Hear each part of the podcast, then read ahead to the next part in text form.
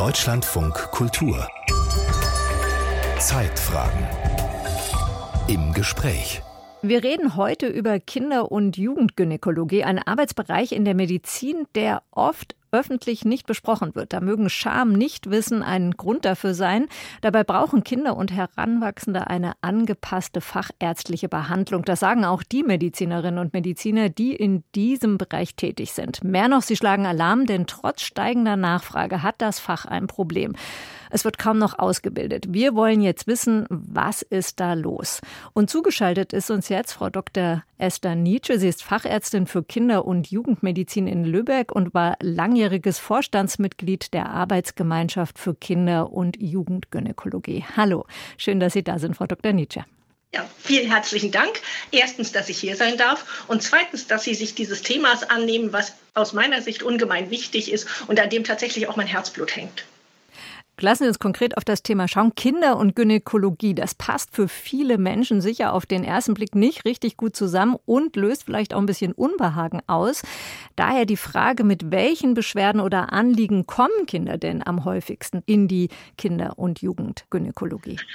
Der Bereich, den wir abdecken mit der Kinder- und Jugendgynäkologie, ist riesig.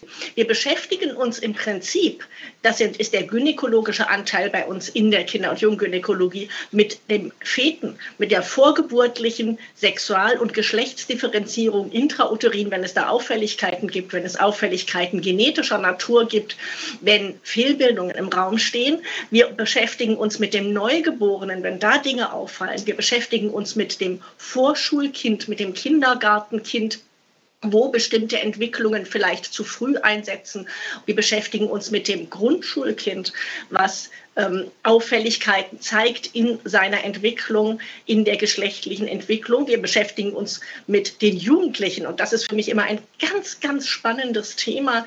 In der, in der äh, Adoleszenz gibt es so viele Fragen in dem Zusammenhang. Manchmal beschäftigen wir uns auch mit der Normalität. Wir beraten die Jugendlichen zu Dingen, die normal sind. Und Sie sprachen gerade das Schamgefühl an. Das ist auch etwas, ähm, womit man behutsam umgeht, wo man aber versucht, den jungen Mädchen ein gutes Gefühl ihrem eigenen Körper gegenüber zu vermitteln. Das ist genauso Kinder- und Jugendgynäkologie wie die Beschäftigung mit schwerwiegenden Erkrankungen.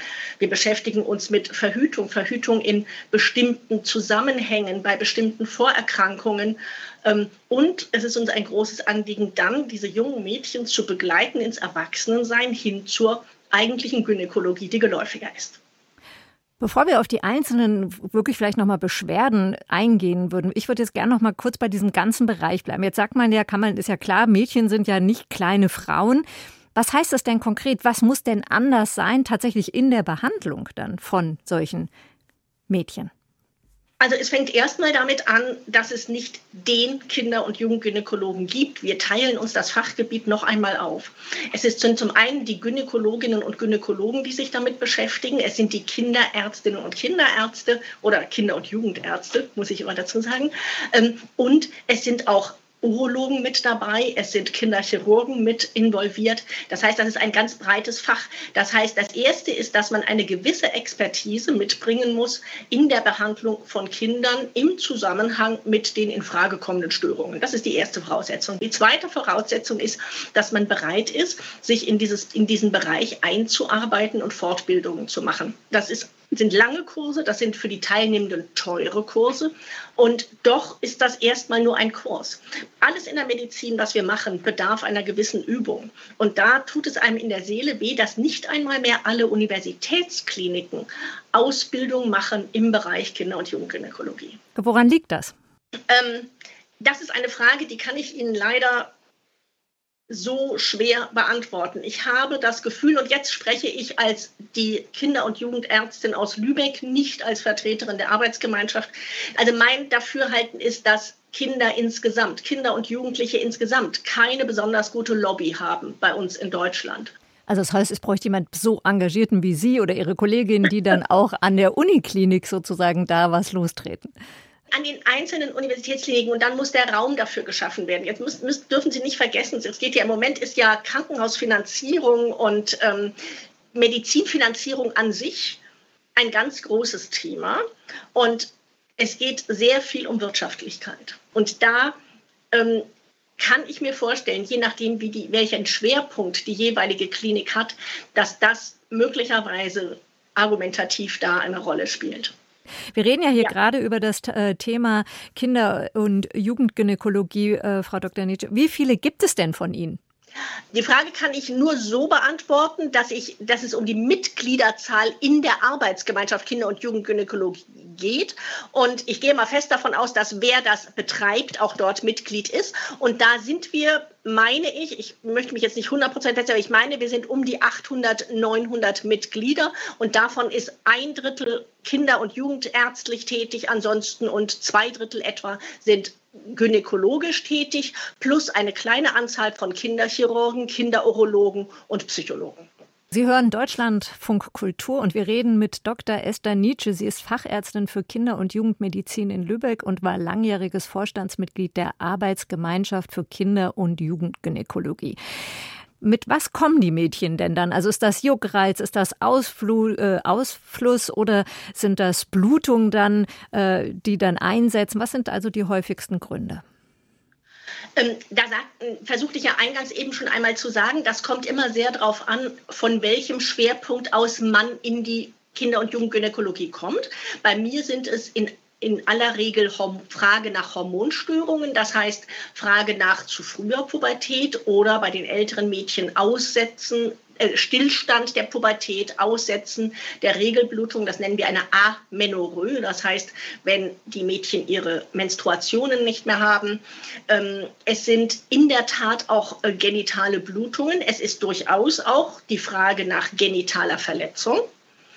Und ähm, es ist die Frage, Juckreiz, ja, Juckreiz kommt dazu, Ausfluss kommt dazu. Es ist aber auch das Neugeborene zum Beispiel.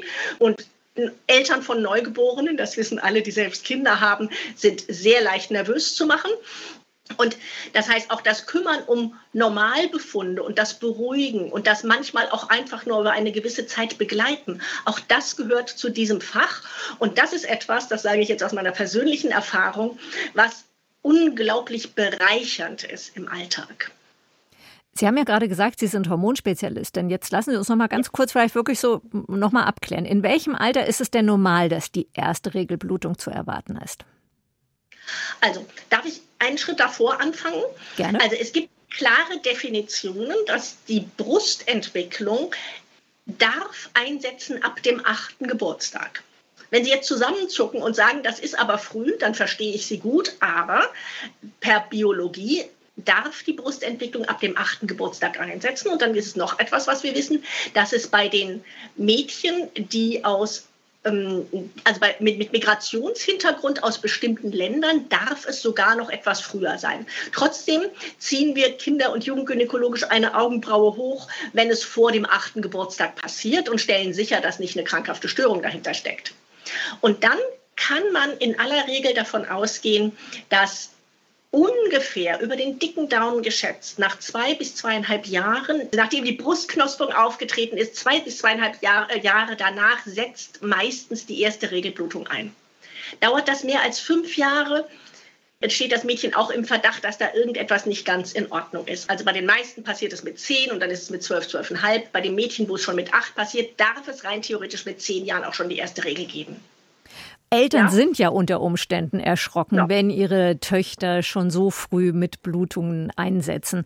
Was ja. kann man denn tun? Also ist so eine Frühaufklärung, dass man Eltern das vielleicht schon einfach vorher mal sagt, dass das passieren kann, wäre das hilfreich oder ist es erst wirklich in dem Moment? Ähm, also wenn, wenn die Eltern dann vor mir sitzen und sagen, ich möchte aber nicht, dass mein Mädchen mit zehneinhalb bereits die Regel hat, dann ist die ja doch erst in der vierten Klasse. Dann braucht es einfach sehr viel Gespräch und sehr viel behutsames Gespräch, ähm, in dem man dann erklärt, dass man sagt, wissen Sie was, ich begleite Sie gerne. Jetzt muss ich noch mal einmal kurz ausholen. Die Pubertät ist bei uns gesteuert über eine Art biologische Uhr. Und diese biologische Uhr, die sitzt im Zwischenhirn. Und irgendwann klingelt der Wecker dieser biologischen Uhr und sagt unserer Hirnanhangsdrüse Bescheid, du, ich glaube, es ist Zeit für Pubertät. Dann ruft die Hirnanhangsdrüse runter zum Eierstock, kannst anfangen. Und dann produziert der Eierstock am Ende die weiblichen Hormone, die schwimmen zu den hormonsensiblen Geweben und lösen dort die Veränderung aus. Die Gebärmutter wächst und die Brust wächst. So. Und wir können tatsächlich auf Hirnanhangsdrüsenebene diesen Vorgang, diesen Regelkreis oder diese Hormonkaskade unterbrechen, aber um den Preis von Nebenwirkungen. Und bei dieser zu frühen Pubertät muss man dann schauen, hat einfach der Wecker zu früh geklingelt? Und das sind die, wo theoretisch eine Behandlung in Frage kommt. Wenn das Mädchen jetzt aber schon sieben Jahre, zehn Monate alt ist, dann muss man sehr gut abwägen, ob man dieses Mädchen behandeln will. Da spielen verschiedene Dinge eine Rolle, wie zum Beispiel, wie groß sind die Eltern, wie groß wird das Mädchen werden, ähm, wie vernünftig ist das Mädchen, kann man, wie, wie gehen die Eltern damit um, könnten die das aushalten. Man muss aber ausschließen, dass auch dort, wo der Wecker sitzt, dort, wo dieser Taktgeber zu Hause ist, dass dort nicht sich eine krankhafte Veränderung befindet. Und wenn Sie jetzt behandeln würden, also wenn Sie jetzt sagen würden, oder die Eltern bestehen da drauf und sagen, das ist mir alles noch zu früh, Sie sagten eben vierte Klasse, das kann auch nicht sein. Was passiert denn dann? Was, was, was machen Sie dann mit dem Kind? Also das Kind, was nach dem achten Geburtstag seine Brustknospung hat und wo es in Anführungsstrichen primär den Eltern zu früh ist. Dort ist es mir noch nie nicht gelungen, die Eltern davon zu überzeugen, dass eine Therapie hier mehr Schaden als Nutzen anrichten würde. Das Mädchen, was mit fünf seine Brustknospung hat, und da hat mit fünf dieser besagte Wecker schon geklingelt und die Pubertät ist in Gang gekommen, da gibt es keine Diskussion. Dieses Mädchen müssen wir behandeln. Und die Behandlung besteht dann in diesem Pubertätsblocker, wie er heißt. Und der wird gespritzt alle drei, am Anfang jeden Monat, zumindest mache ich es so. Man, dann gibt es ein Präparat, was man nur alle drei Monate zu geben braucht. Und das Mädchen muss alle drei Monate zu einer sehr unangenehmen Spritze kommen. Es müssen ihm alle drei, Monate, äh, alle drei Monate Blut abgenommen werden, um zu schauen, ob es gelungen ist, die Pubertätsachse ausreichend zu unterdrücken.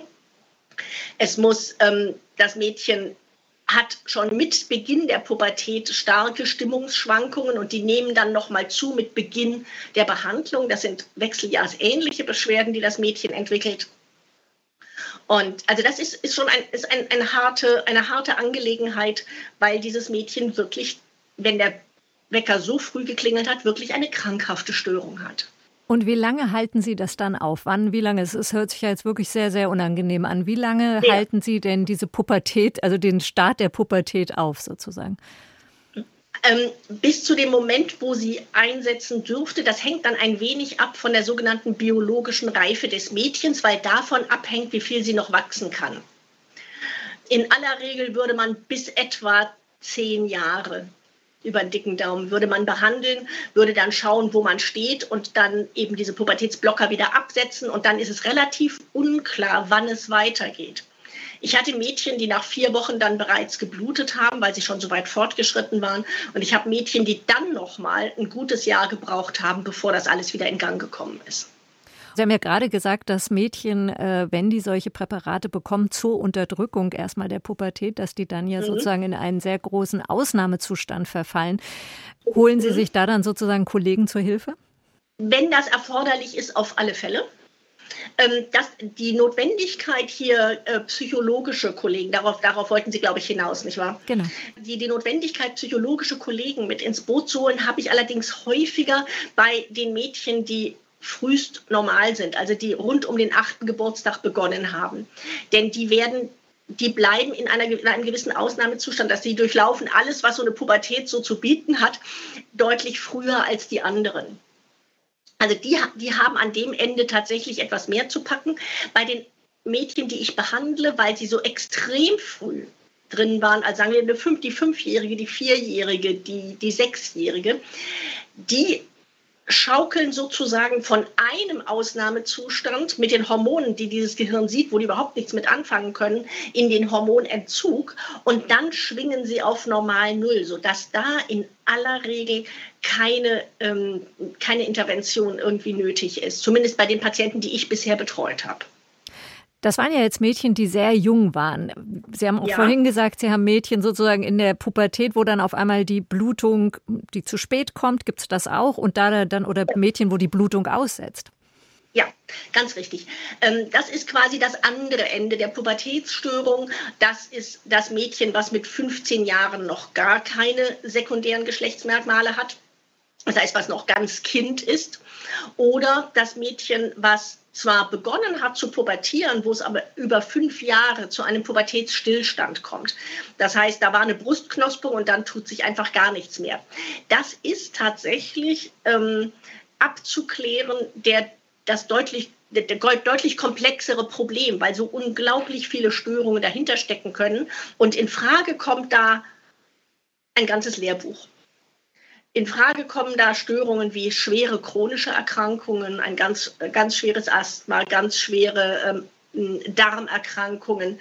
In Frage kommen solche Sachen wie die Mukoviszidose, die mittlerweile so gut behandelt werden kann, dass die jungen Erwachsenen ein annähernd normales Leben führen, aber die Pubertät kann halt eben darunter leiden. In Frage kommen aber auch spezifische Störungen im Bereich ähm, der Genitalien.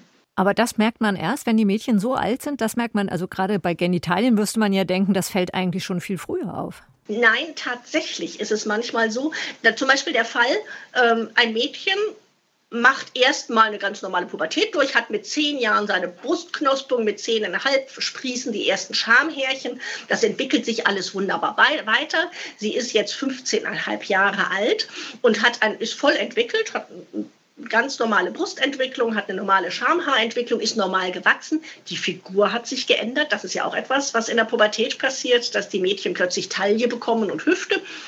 Aber sie blutet nicht. Sie hat aber, wenn man sie fragt, hat sie immer wieder regelmäßige Bauchschmerzen, und zwar Unterbauchschmerzen. Da besteht zum Beispiel der Verdacht, und das gibt es, dass das Jungfernhäutchen, das Hymen, verschlossen ist dass das gar nicht offen ist. Und nein, das fällt vorher nicht auf. Und wenn das da unten zu ist, dann blutet die zwar, aber das Blut kann nicht raus. Und das macht dann die Bauchschmerzen. Also das wäre zum Beispiel so ein Fall, der auch gynäkologisch dann, chirurgisch, gynäkologisch sehr leicht zu lösen ist. Aber das wäre vorher nicht aufgefallen. Es gibt auch andere Mädchen, wo Sachen vorher nicht auffallen, wo ich mir wünschen würde, dass es vorher auffällt. Das sind Veränderungen der Geschlechtschromosomen, die dazu führen, dass ein Mädchen nicht in die Pubertät kommt, weil die Eierstöcke nicht richtig ausgebildet sind. Das heißt, auch das sieht man vorher nicht. Wobei man sich bei diesen Mädchen wünschen würde, dass die vorher durch den Kleinwuchs auffallen, weil die meistens für ihre Familien deutlich zu klein sind. So. Aber auch da habe ich allein dieses Jahr zwei Patientinnen zugewiesen bekommen wegen der, wegen der ausbleibenden Pubertät und nicht, weil andere Dinge aufgefallen sind.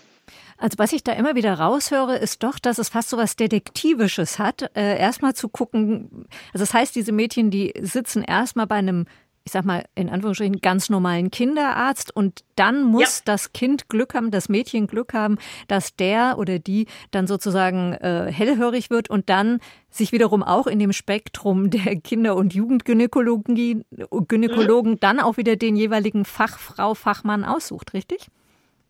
Ja, wobei da möchte ich meine, doch mal eine Lanze brechen für meine Kinder- und jugendärztlichen Kollegen. Bei den Vorsorgeuntersuchungen fallen die meisten Dinge auf. Und bei diesen beiden Fällen, die ich jetzt gerade gesagt habe, wo ich mir gewünscht hätte, dass vorher aufgefallen wäre, dass das Kind sehr klein ist, da war die Krux, dass dort Vorsorgeuntersuchungen nicht wahrgenommen worden waren. Und dann fällt es natürlich nicht auf. Aber das ist genau das, weshalb unsere Eltern ähm, doch bitte die Vorsorgeuntersuchungen und wenn möglich auch die von vielen Krankenkassen mittlerweile bezahlten U10 und U11, das ist so über den dicken Daumen Ende erste Grundschulklasse, Ende dritte Grundschulklasse, dass sie die wahrnehmen, damit genau solche Entwicklungsauffälligkeiten auffallen. Wenn wir jetzt schon gerade bei den Hormonen sind, ein Thema, das ja gerade immer wieder doch für viel Aufregung sorgt. Was ist denn, wenn ein Mädchen sich in ihrem zugewiesenen Geschlecht nicht zugehörig fühlt? Werden Sie da auch tätig? Das gehört primär nicht zur Kinder- und Jugendgynäkologie, mit der einzigen Ausnahme, dass das Mädchen, was sich für eine Geschlechts-, einen Geschlechtswechsel entscheidet, ja zunächst weiterhin über weibliche Geschlechtsorgane verfügt und dafür natürlich auch eine gynäkologische Betreuung braucht nachher. Aber ansonsten ist das tatsächlich etwas, was an hochspezialisierte Zentren gehört. Und nein, das ist primär nicht eine Domäne der Kinder- und Jugendgynäkologie. Als Kinderendokrinologin bekomme ich hin und wieder solche Patientinnen zugewiesen oder beiderlei Geschlechts, Patientinnen und Patienten, allerdings in aller Regel mit der Fragestellung, ob es eine messbare endokrinologische, also hormonbedingte Ursache für dieses Empfinden des jeweiligen Menschen gibt oder der Jugendlichen. Aber die gehören tatsächlich in Einrichtungen, die sich ganz gezielt mit dieser speziellen Fragestellung beschäftigen. Und zwar bitte in eine Einrichtung, die auch beiderlei Geschlecht tatsächlich diagnostiziert, begleitet und therapiert. Also das ist nicht primär Kinder- und Jugendgynäkologie, sondern das sind andere Ambulanzen, die sich darum kümmern. Und das braucht auch wieder ein interdisziplinäres Team. Das ist aber anders aufgestellt als unsere. Wie sieht das denn mit dem Verdacht auf Missbrauch aus? Da sind Sie dann Ansprechpartner? Ja. Ja, da, da bin ich sogar relativ häufig Ansprechpartner, wobei ich mich auch da freue, wenn diese jungen Menschen dann tatsächlich sich dazu durchringen können, auch da eine spezialisierte Ambulanz aufzusuchen, wo eine ähm, Dokumentation erfolgen kann unter Beteiligung der Gerichtsmedizin, die auch vor Gericht Bestand hätte. Das ist etwas, das ist in Deutschland so geregelt, dass das in ganz bestimmter Weise erfolgen muss. Und das kann ich zum Beispiel bei mir in der Praxis nicht anbieten. Also das heißt, wenn Sie so einen Verdacht haben, werden Sie, sagen Sie dann gleich, äh, ich begleite das, aber nur bis sozusagen zur Tür zu den Kollegen, die das dann nochmal anders dokumentieren können. Ich schilder Ihnen einfach mal einen Ablauf, wie sowas in aller Regel aussieht. Es ist so, es ist die, in, es kommt jemand mit dem Kind sehr aufgeregt in die Praxis und sagt gleich am Tresen, ich glaube, da stimmt was nicht, da ist etwas passiert. So, dann ist die erste Frage, wer begleitet das Kind? Solange das kein Erziehungsberechtigter dabei ist, darf ich das Kind in dem Zusammenhang zum Beispiel gar nicht anschauen. Das müsste dann über einen Beschluss, über einen Jugendamtsbeschluss laufen, dass dieses Kind überhaupt angeschaut werden kann. Gott sei Dank hatte ich die Situation nur einmal und die Mutter war in Windeseile dann da. Die Mutter kommt mit dem Kind, weil sie denkt, da ist irgendwas im Argen. Dann sage ich, wissen Sie was? Kommen Sie einmal kurz rein, wenn ich mir das erlauben kann. Wenn die Praxis brechend voll ist, bitte ich auch diese Familie tatsächlich entweder in der Mittagspause oder nach Feierabend wiederzukommen und dann schaue ich mir das Ganze erstmal in aller Ruhe an und lasse mir das schildern. Und wenn ich dann denke tatsächlich, dass es sich hier um einen sexuellen Übergriff handeln könnte, dann erkläre ich ganz behutsam und ganz vorsichtig, warum das jetzt woanders bitte weiter diagnostiziert und betreut werden muss und bahne dann sofort den Kontakt. Das heißt, ich melde die an. Ich melde die an, ich spreche mit dem zuständigen Kollegen, dass dort schon entsprechend alles gebahnt werden kann und lasse mir dann von dem Kollegen oder der Kollegin eine Rückmeldung geben nachher, dass dieses Kind auch gut dort angekommen ist und dort betreut wird. Allerdings in ganz vielen Fällen erhärtet sich bei mir tatsächlich dieser Verdacht gar nicht. Ähm, sondern es handelt sich um eine deutlich harmlosere Angelegenheit oder eine gut erklärte Verletzung irgendwie beim Spielen. Also es muss nicht immer Missbrauch sein, wenn er da ist und nicht bei jedem Missbrauch kann es selbst in der Uniklinik bewiesen werden, dass das so war. Das ist ein, auch ein ganz schwieriges Thema. Mag sich vielleicht komisch anhören, die Frage, aber trotzdem, wie nimmt man den Kindern die Angst vor einer solchen Untersuchung? Weil tatsächlich ist ja auch ein Kind schambehaftet und möchte äh, nicht, dass jetzt sozusagen ein Arzt, eine Ärztin jetzt sich eben um in den Genitalbereich kümmert. Wie machen Sie das denn? Also was bedarf es da denn, um Kindern auch zu sagen, da passiert nichts Schlimmes? Äh, also mhm. wie läuft so eine Untersuchung ab? Also das Erste ist tatsächlich die Wortwahl bei mir ist alles gut und das Wort schlimm nehme ich überhaupt nicht in den Mund. So, das ist das Erste. Es geht darum, also bei Kindern empfinde ich das tatsächlich, ich persönlich gar nicht als ganz so schwierig. Man versucht eine Vertrauensbasis zu schaffen. Und ich habe es tatsächlich in meiner gesamten Laufbahn ein einziges Mal erlebt, dass sich ein Kind nicht hat, äh, bei, bei einer entsprechenden Fragestellung nicht hat untersuchen lassen. Und normalerweise wissen die meisten Kinder auch, dass die Inspektion des Genitalbereichs auch bei den Vorsorgen dazugehört. Sonst würde ja noch viel mehr übersehen. Nicht? Wenn jetzt da unten tatsächlich irgendwas juckt, brennt, wehtut oder wie auch immer, dann muss man einen Weg da hinein finden. Und da hat, glaube ich, jeder von uns eine etwas andere Herangehensweise. Man arbeitet mit seiner eigenen Persönlichkeit, wie man auf das Kind zugeht. Man arbeitet mit der Mutter, man bindet die Mutter ganz stark mit ein. Also meistens ist es die Mutter. Ähm, beim Jungen würde ich versuchen, dass der Vater ist, aber in, bei Kinder- und Junggynäkologie ist es in aller Regel die Mutter. Die bindet man ganz stark mit ein. Ähm, eine Möglichkeit zum Beispiel, die ich von gynäkologischen Kolleginnen weiß, ist, dass sich die Mutter auf den gynäkologischen Stuhl legt und das Kind auf den Bauch der Mutter. Das ist zum Beispiel eine Möglichkeit. Bei mir liegen sie auf der Liege. Die Kinder bekommen einen Spiegel in die Hand und haben die Möglichkeit zu sehen, was ich da mache und gucke. Und dann erkläre ich denen, wie sie sich bitte hinlegen sollen und wie sie die Beinchen spreizen sollen. Und wie gesagt, ich habe in aller Regel damit überhaupt gar keine Probleme, wenn man sich die Zeit nimmt. Ein A und O ist niemals unter Zeitdruck. Das klingt so, als wäre aber immer noch eine ganze Menge an Zusammenarbeit, an wirklich Ausbildungsschwerpunkten. Wäre da so eine Idee, äh, dass es ausgewiesene Zentren für Kinder- und Jugendgynäkologie geben könnte oder ist das eine Fantasie, die sich nicht einlöst? Zentren ja, aber da denke ich tatsächlich an jetzt nicht an die einfache Untersuchungssituation. Da mache ich persönlich immer wieder die Erfahrung, dass es den Kindern und Jugendlichen in so einer Praxis leichter fällt als in einem großen Klinikum. Bei mir stehen keine großen Geräte rum und so weiter. Also ich glaube, dass für die Untersuchungssituation an sich nicht, aber, aber für die Behandlung komplexer Sachen. Es gibt sehr, sehr komplexe Fehlbildungen in dem Bereich. Ähm, es gibt sehr schwierige Fragestellungen. Ich hatte eben zum Beispiel bei der Untersuchungssituation tatsächlich ja nur über die Kinder gesprochen. Und wie gesagt, bei den Kindern erlebe ich das als ein, relativ einfach oder als recht einfach, während äh, Jugendliche durchaus manchmal zwei oder drei Besuche brauchen, bevor ich gucken darf. Und weil da dann die Scham schon größer ist? Weil, weil die Scham größer ist, dann manchmal spielt auch noch Kulturkreis eine entscheidende Rolle. Und ähm, dann bitte ich manchmal, dass sie es vielleicht doch einmal bei einem Gynä einer Gynäkologin probieren. Das geht dann gar nicht. Also da sind die Hürden oft sehr, sehr, sehr viel größer, zum Teil kulturell, zum Teil schambedingt, zum Teil, weil was Schuldhaftes plötzlich reinkommt. Also wie gesagt, der Umgang mit den Jugendlichen, der ist für mich die deutlich größere Herausforderung. Ich mache es wahnsinnig gerne. Ich arbeite unglaublich gerne mit unseren Jugendlichen zusammen. Aber das kann für die Untersuchung tatsächlich eine Herausforderung sein. In der Tat.